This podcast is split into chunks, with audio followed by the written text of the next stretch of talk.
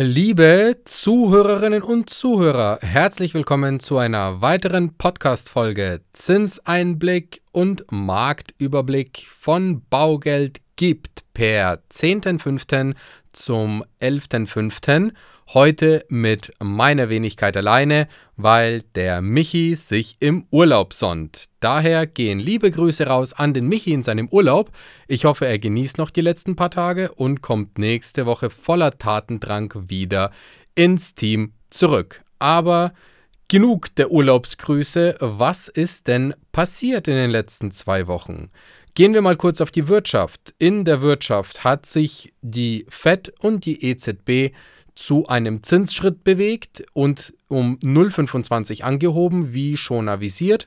Die Fed hat aber auch gleichzeitig eine Zinspause angedeutet. Das heißt, die Fed ist grundsätzlich mal mit den Zinserhöhungen durch. So, was bedeutet das jetzt, dass die Fed durch ist? Die Fed hat jetzt das Zinsniveau erreicht, das sie angestrebt hat.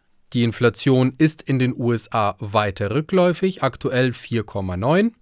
Und Somit hat die Fed gesagt, wir machen erstmal eine Pause. Und ganz, ganz wichtig und auch super interessant, jetzt kommen auch schon die ersten Prognosen, wie wir schon ein paar Mal angeteasert haben. Es gibt sogar schon mittlerweile Leute, die behaupten oder prognostizieren die ersten Senkungen der Fed schon im September.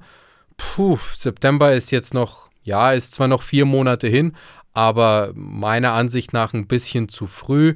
Wir gehen davon aus, dass die Fed im November, Dezember anfängt, die Zinsen, die Leitzinsen in dem Moment zu reduzieren, um der US-Wirtschaft da nochmal einen Schub zu versetzen, damit die USA nicht in die Rezession rutscht. Ja, die EZB ist auch einen Zinsschritt gefolgt. 0,25 gab es auch hier wieder die Erhöhung.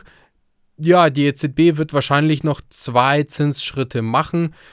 Man munkelt auch, dass die EZB danach eine Zinspause einlegen wird. Im Prinzip stehen im Moment die Chancen dafür sehr, sehr gut und auch die Wirtschaftsdaten geben einer Zinspause immer mehr Recht. Ja, die Industrieproduktion in Deutschland ist stärker rückläufig als erwartet. Die deutschen Exporte gehen zurück, also auch hier wieder ein Zeichen, langsam aber sicher müsste man die Wirtschaft wieder anfangen anzukurbeln und nicht restriktiver gegen die Inflation kämpfen, auch wenn es notwendig ist. Dennoch gehen die Inflationsdaten auch in Deutschland zurück. Diese ist weiter sinkend, im April 7,2 Prozent. Und ansonsten gab es noch Meldungen wie zum Beispiel E.ON macht überraschend mehr Gewinn. Oh Wunder, Energiepreise, schöne Grüße. Lebensmittelpreise sinken, Materialengpässe sind rückläufig. Das Wachstum in China schwächt sich ab, also auch hier, auch wenn wir vor zwei Wochen gesagt haben, China wächst, ja, aber auch die merken jetzt per den jüngsten Daten, dass sich auch hier das Wachstum etwas eintrübt.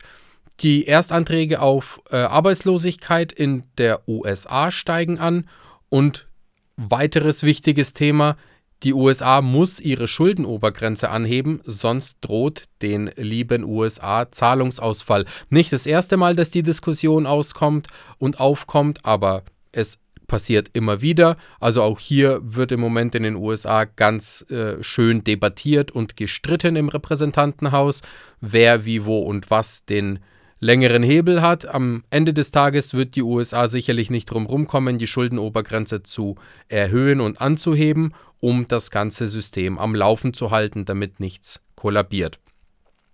Was macht's aktuell im Swap und im Bund per 10.05.? Wir haben aktuell einen Swap-Satz von 2,97. Der pendelt heute schon den ganzen Tag so roundabout von 3 301, 299, der war auch mal bei 295. Jetzt sind wir so im Mittel bei 297 im 10-Jahres-Swap und der Bund steht bei 135,6 Zählern. Ich würde mal behaupten, nahezu keine Veränderung von vor zwei Wochen und auch nahezu keine Veränderung von vor vier Wochen, was man auch im Zins mehr oder weniger merkt. Und zwar im Bestzinsbereich liegen wir aktuell bei einer Darlehenssumme von 200.000 Euro und einem Kaufpreis von zum Beispiel 400.000 Euro. Wie gesagt, Best Bereich, also risikolose Finanzierung, im 10-Jahres-Bereich bei einem Zins von 3,45. Mit einem Prozent Tilgung wäre das eine Rate von 741 Euro und mit 2% Tilgung eine Rate von 908 Euro. Weiter geht's mit der 15-jährigen Zinsbindung im Bestbereich bei 200.000 Euro Darlehen. 3,59 ist der Zins, 1% Tilgung 765 Euro, 2% Tilgung 931 Euro. Und im 20-jährigen Bestzinsbereich für 200.000 3,74, 1% Tilgung wären 790 Euro und 2% Tilgung 956 Euro. In der Vollfinanzierung stehen wir logischerweise ein bisschen höher, aber auch immer noch okay.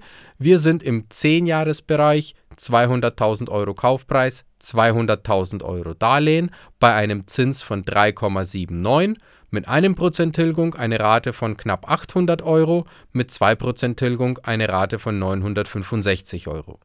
Im 15-Jahres-Vollfinanzierungsbereich stehen wir bei 4,05 841 Euro mit 1% Tilgung und 1008 Euro mit 2% Tilgung.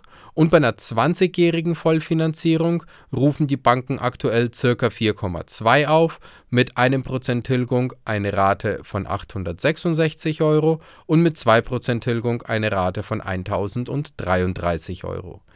Was noch ganz, ganz wichtig ist, was man dazu sagen soll, bei den Vollfinanzierungen ist es immer immer sinnvoll, die KfW mit beizumischen, sofern es ein eigengenutztes Objekt ist und weitere Förderprogramme nicht in Frage kommen, ist das Wohneigentumsprogramm sehr, sehr oft bei vielen Banken zinsverbessernd. Das heißt, durch Beimischung einer 100.000 Euro KfW-Tranche kann es durchaus sein, dass ich auch bei der Bank was Besseres bekomme, selbst wenn es eine Vollfinanzierung ist, als eine 3,79 was letzten Endes dann auch zur Folge hat, ich habe einen viel angenehmeren Mischzins in der Vollfinanzierung. Auch noch ein wichtiges Thema haben wir schon mal erwähnt bei der KfW. Das Wohneigentumsprogramm, von dem ich gerade gesprochen habe, wird von der Laufzeit und auch ergo sozusagen von der Tilgung etwas nach, äh, ja, nach oben gebohrt. Also die Laufzeitbänder werden verlängert und zwar ab dem 1. Juni soll es soweit sein. Da wird die KfW nämlich im Wohneigentumsprogramm auch wieder eine 35-jährige Laufzeit, Gesamtlaufzeit erlauben. Das heißt, ich habe auch hier wieder eine angenehmere monatliche Rate. Und des Weiteren soll auch per Juni und im Moment sieht alles danach aus, dass es auch Juni wird, ein weiteres KfW-Förderprogramm kommen. Allerdings nur für den Neubau, zumindest Stand jetzt, und einkommensbezogen. Das heißt, es gelten auch hier wieder verschiedenste Einkommensgrenzen und ob man es kriegt oder nicht, kann man bei einer Beratung rausfinden, beziehungsweise wenn die Programmdetails veröffentlicht worden sind.